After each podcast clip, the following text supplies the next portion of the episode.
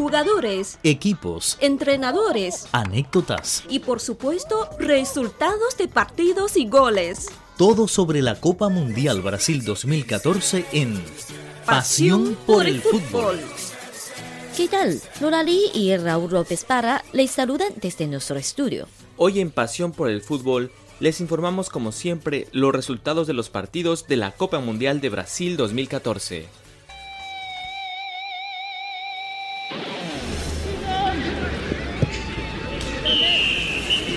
Esto es Pasión por el Fútbol. Raúl López Parra les ofrece los resultados de los recientes partidos de la Copa Mundial Brasil 2014.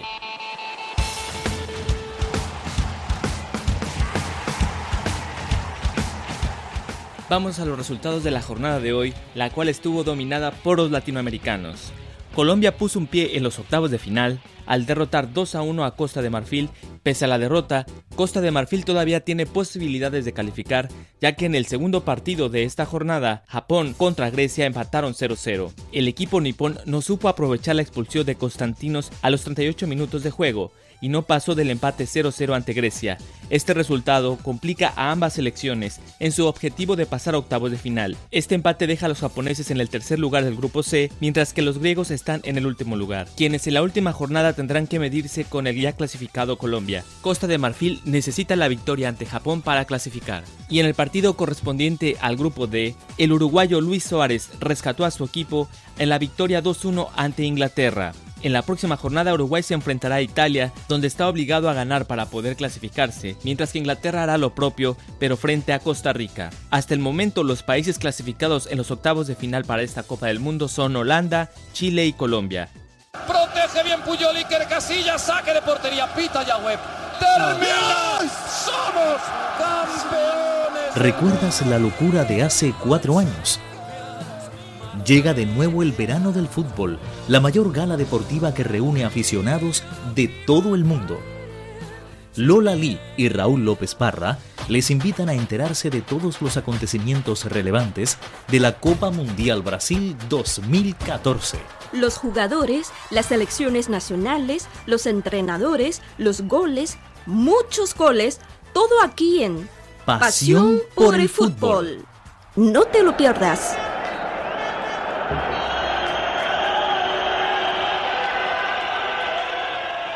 A continuación les ofrecemos otra palabra futbolera en chino. Jugador, futbolista. Qiu Yuan, Chiu Yuan. jugador, futbolista. Pasión por el fútbol. Pasión por el fútbol.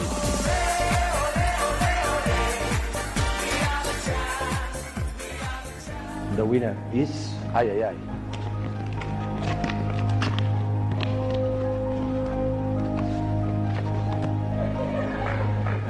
Lionel. Lionel Messi, mejor jugador del mundo.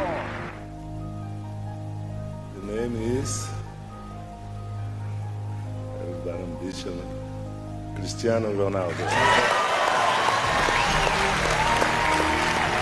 Cuando hablamos de los mejores jugadores de esta época, son indiscutibles estos dos nombres, Lionel Messi y Cristiano Ronaldo, los cuales siempre acaparan los titulares deportivos y por supuesto las comparaciones entre ambos para ver quién es el más grande de los grandes. Ambos jugadores buscan llevar a sus selecciones, Argentina y Portugal, a la victoria en esta edición de la Copa del Mundo. Será difícil, sobre todo para Ronaldo, porque su equipo perdió el primer partido ante una avasalladora Alemania. Pero el torneo aún no termina. En Pasión por el Fútbol los invitamos a conocer un poco de la trayectoria de estos dos grandes futbolistas. Quédense con nosotros. Hoy vamos a revisar la trayectoria profesional de Cristiano Ronaldo. Él es considerado como uno de los mejores futbolistas del mundo, así como también uno de los deportistas más mediáticos de la actualidad. Lo vemos anunciando marcas deportivas de todo tipo, también ropa de diseñador, entre muchos otros productos, sin mencionar que se ha convertido en un símbolo sexual entre muchas mujeres. En la cancha es identificado en los medios de comunicación con el número CR7. Su nombre completo es Cristiano Ronaldo dos Santos Aveiro y nació el 5 de febrero de 1985 en Funchal, Madeira, Portugal. Actualmente juega como extremo en el Real Madrid de la Primera División de España, equipo con el que se acaba de coronar, por cierto, campeón de la Champions League. Ronaldo empezó su carrera a temprana edad en su localidad para luego incorporarse al Sporting de Lisboa, club con el que debutó en la máxima categoría del fútbol portugués en 2001. Tras observarlo en un amistoso en 2003, el Manchester United lo ficha por un millonario contrato.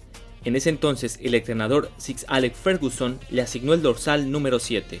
En esa etapa realizó su consagración como futbolista de élite, conquistando tres Premier League, una copa, dos copas de la liga, dos campeones de Shield, una liga de campeones y una copa mundial de clubes, y fue galardonado con el Barón de Oro, el FIFA World Player y la Bota de Oro, trofeos que le acreditaban como mejor futbolista del mundo en el año 2008 y después de largas negociaciones, a mediados de 2009 fue traspasado al club español Real Madrid por una millonaria cifra de 132 millones de dólares, convirtiéndose así en el traspaso más caro en la historia del fútbol.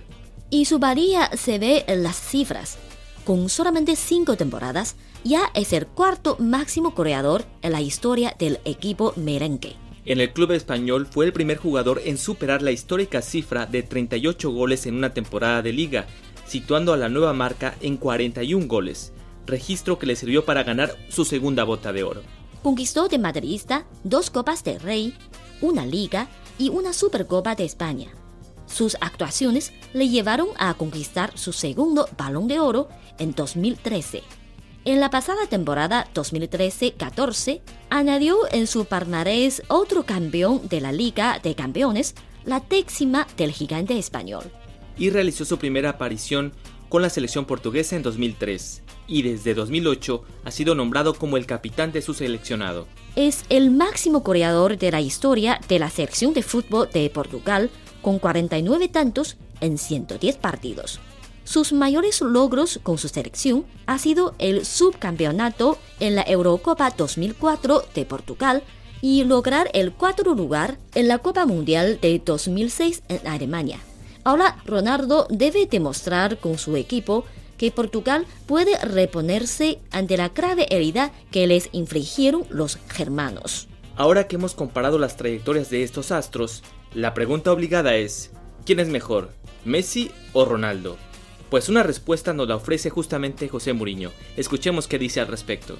Yo pienso que debería ser prohibido decir quién es el mejor jugador del mundo. Ah, para mí debería ser prohibido decir, porque estos dos son, son, de otro, son de otro planeta. Y a mí me parece que tiene toda la razón. Pues sí, pero bueno, hemos llegado al final de nuestro programa. Se despide ustedes Raúl López Parra y Lola Lee. Hasta la próxima.